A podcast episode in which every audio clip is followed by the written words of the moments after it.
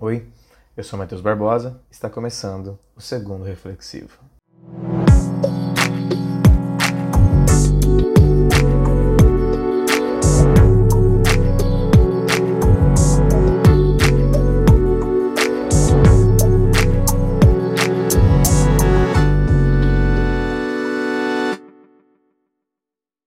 No primeiro episódio a gente falou sobre ser vivo. Então, se você não escutou, já volta aí nas plataformas de podcast, nos episódios e encontre esse nosso programa, primeiro episódio.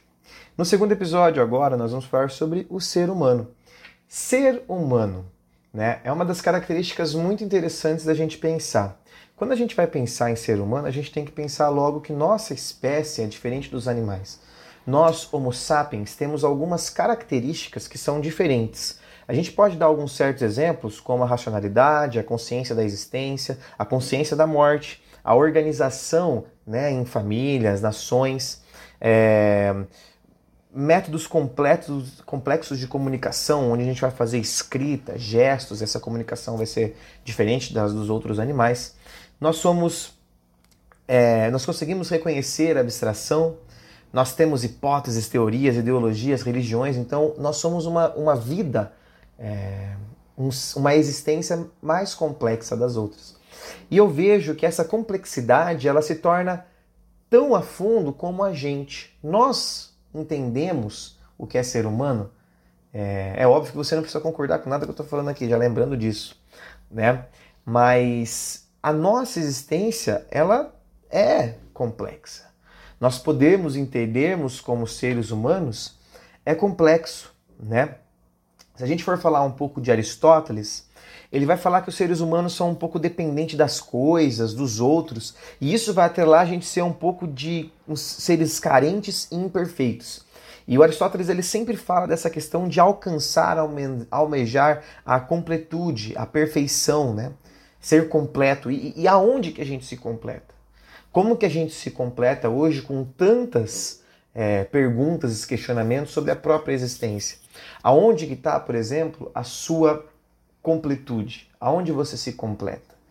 Né? É uma coisa muito louca, porque se a gente pode pensar que até as próprias ideologias, religiões, elas vão sendo uma parte de ser humano agora. Então a gente deixa um pouco de ser natural para a gente ser natural, é, no sentido cultural. Né? E isso eu acho que é importante de, de, relacionar, porque nós somos naturais, mas culturais também.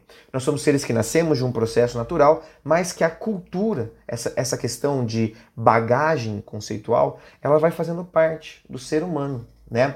De termos respostas e necessitar delas. É diferente, por exemplo, de um cachorro, de um gato, de um cavalo ou de outro animal que não entendem essa complexidade. Eu acho que a morte, por exemplo, é uma das grandes é, incertezas que a gente tem, né? E que a gente vai se completando através de teorias e hipóteses. Né?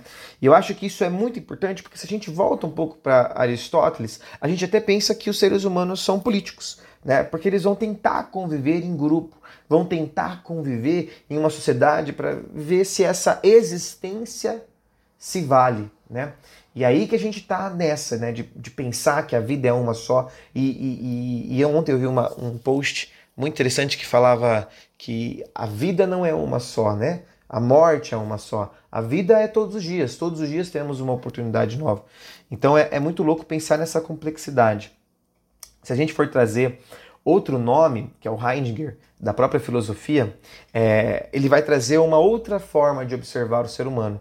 Um ser humano mais autônomo, independente, indefinível. Eu acho que essa é uma palavra muito interessante.